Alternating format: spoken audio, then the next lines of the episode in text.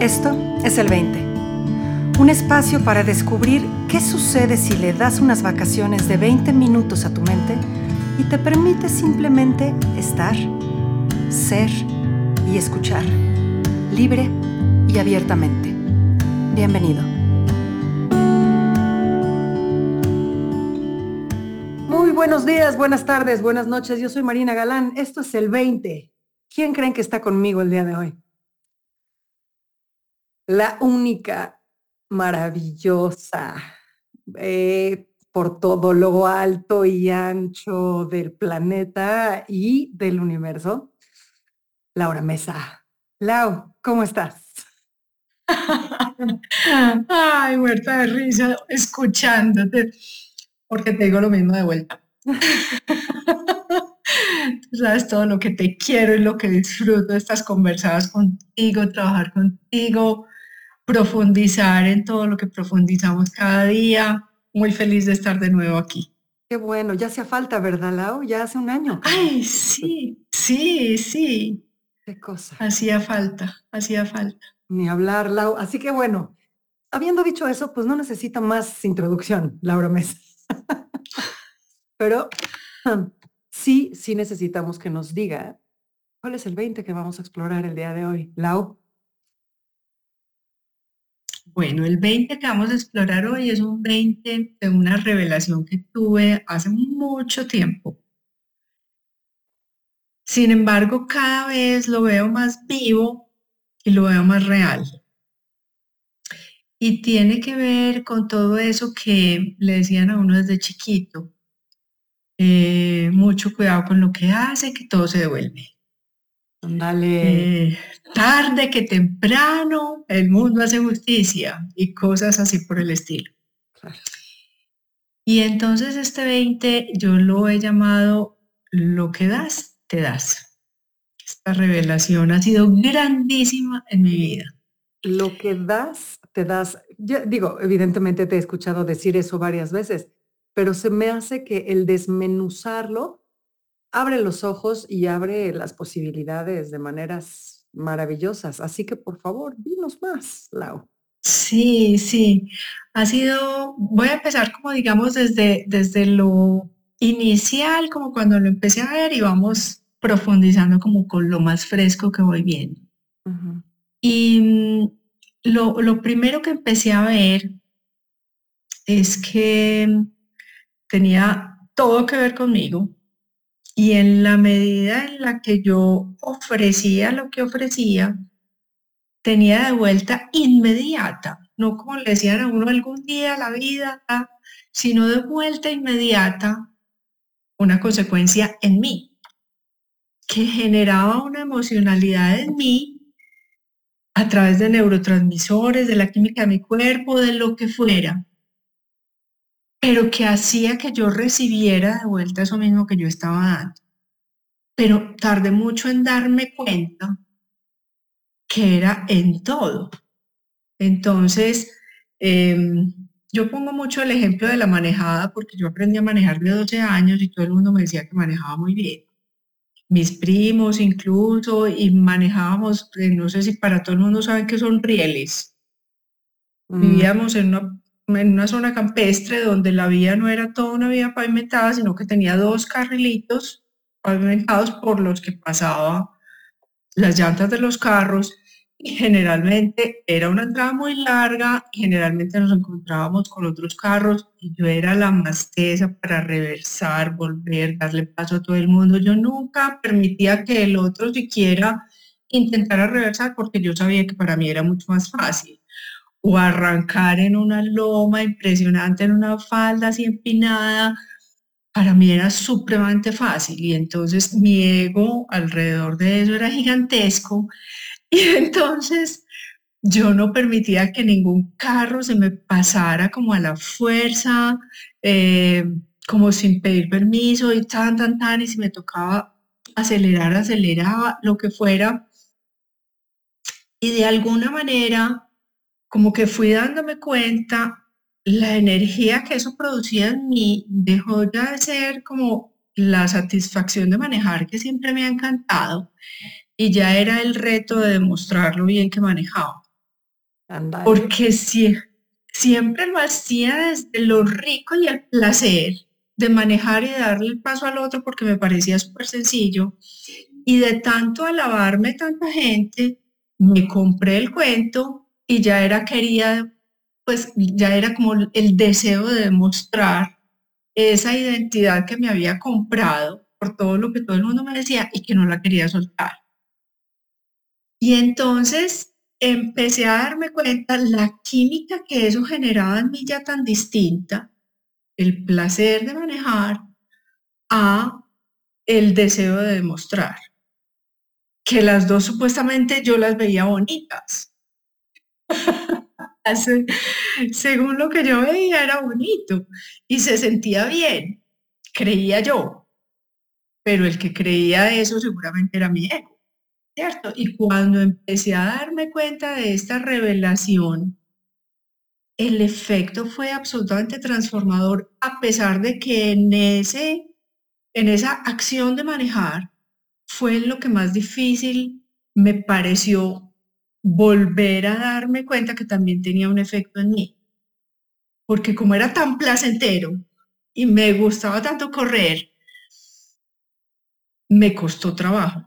Y entonces empezar a darme cuenta que cuando alguien había al lado, mm, mm, y todavía a veces me descubro hundiendo el acelerador y cualquiera, o mis hijos o mi marido, o yo misma caigo en cuenta y yo digo, ay, no es necesario, voy sacando el piecito del acelerador porque sé que no tiene sentido y que la química mía cambia y cambia no solamente en ese instante, sino en lo que está por llegar.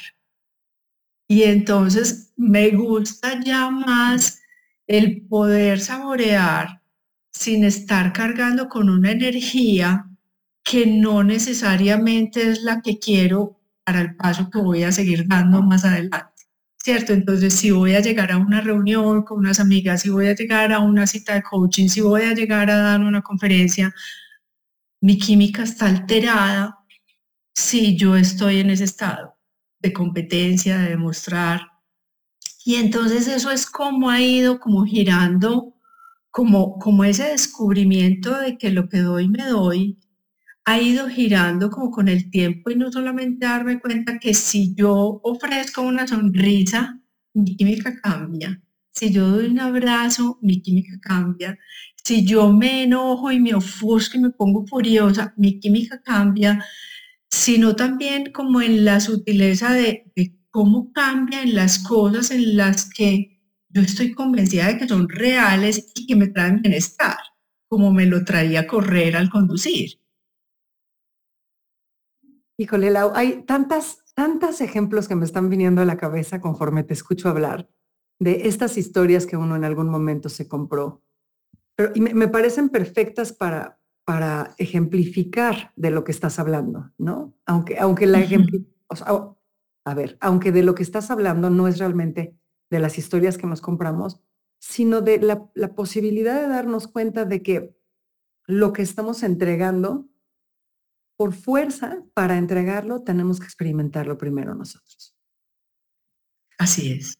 Y, y me encanta que apuntas a, a la posibilidad de darnos cuenta de lo que estamos haciendo y al hecho de que tenemos la elección de seguirlo haciendo o de hacer otra cosa.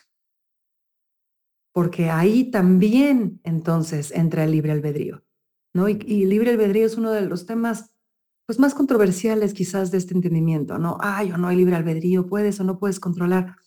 Y, quiero apuntar ahorita a, una cosa que, dice uno de los, de los grandes mentores de principios, Michael Neal, que es, a lo mejor no tenemos un libre albedrío en cuanto a que elegimos lo que podemos hacer, pero sí tenemos un libre albedrío en cuanto a que elegimos lo que podemos no hacer, ¿no? Porque, porque nos damos cuenta de ello. Cuando, cuando lo sientes y, te, y caes en cuenta de ello, tienes la posibilidad de retirarte, de sacar las manos y eso solito te lleva a un estado de rendición en el que el sistema te puede regresar al, ¿cómo lo llamaríamos? Al sentimiento óptimo para lo que estás haciendo, así como tú dices, voy a una reunión con amigas, voy a una sesión de coaching, voy a dar una conferencia.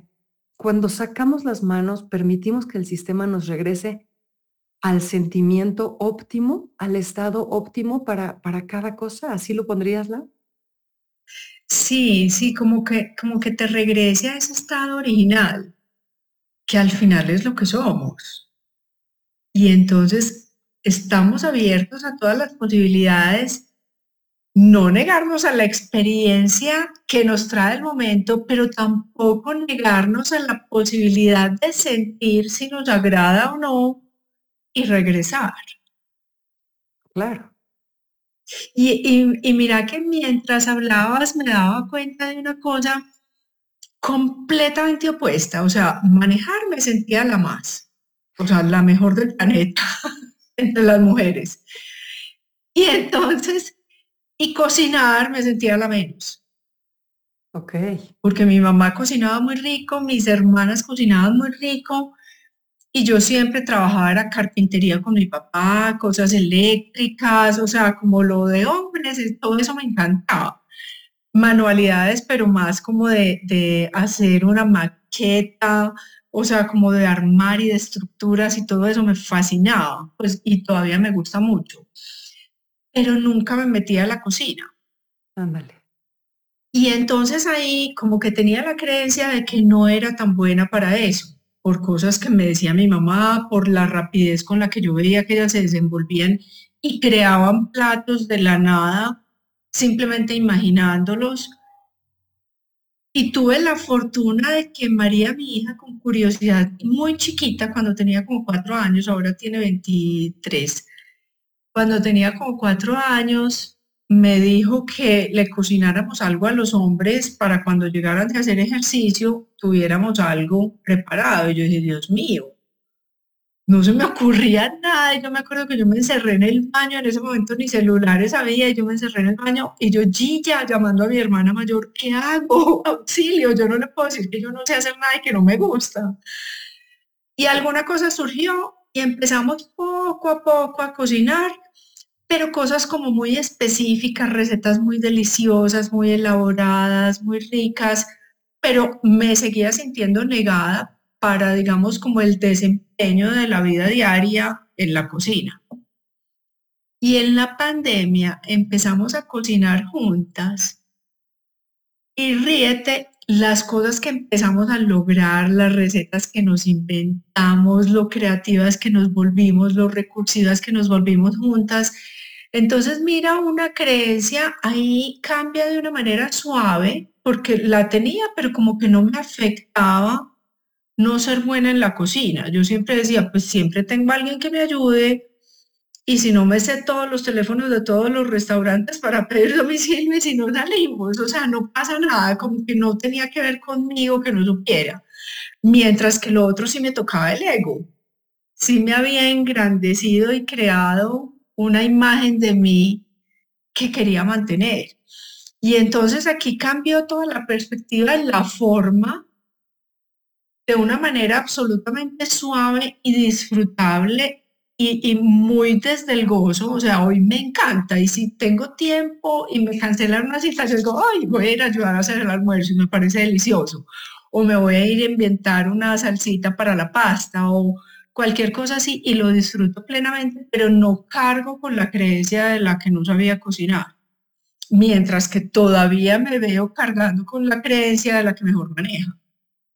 Con un agravante, que he sacado tanto el pie del acelerador que ya no manejo tan hábilmente como manejaba antes. Lo cual es bueno y todos agradecemos. Gracias. y lo que queremos todavía muchos años más aquí. Oye, dime una cosa, porque las dos, las dos referencias que estás haciendo tienen que ver con creencias acerca de ti y tu relación contigo. Pero ¿cómo aplicarías esto en cuanto a una interacción con otras personas? Exactamente lo mismo. Mira, cada vez que yo interactúo con una persona, y me doy cuenta que estoy desde mis juicios con ella, mi química cambia. Y cada vez que yo soy capaz de reconocer la salud mental, la salud emocional, de que realmente está hecho el otro, darme cuenta que todos somos uno, reconocer el amor en esa persona, la inocencia en esa persona, mi química cambia. Y estoy absolutamente convencida que tiene un efecto también en el otro. O sea, y he hecho cosas intencionalmente para comprobarlas. Y estoy absolutamente segura que tiene un efecto también en el otro. ¿Cómo se da? ¿De qué manera se da? No tengo ni idea. habrá muchas eh, explicaciones desde la física cuántica y demás. Pero, pero vale la pena comprobarlo. Y vale la pena comprobar que en la medida en que yo bajo las armas y, y, la necesidad de juicio o de describir a alguien o de estar atento a notar algo malo o bueno en el otro, sino en absoluta presencia, simplemente descubriendo ese momento presente, la energía es completamente distinta. Y me abro yo y de alguna manera le permito una apertura al otro completamente distinta. Hay tantos temas que cuando empecé a trabajar en coaching, veía y pues como a uno le decían al principio en las otras formaciones de coaching, no haga gestos, que no se sienta el cliente intimidado porque le pareció pues muy dramática la situación que él está viviendo o no estás de acuerdo con lo que él está trayendo a la mesa. Entonces uno trataba como de, de hacerse, como ponerse una máscara para no demostrar que lo impactaba.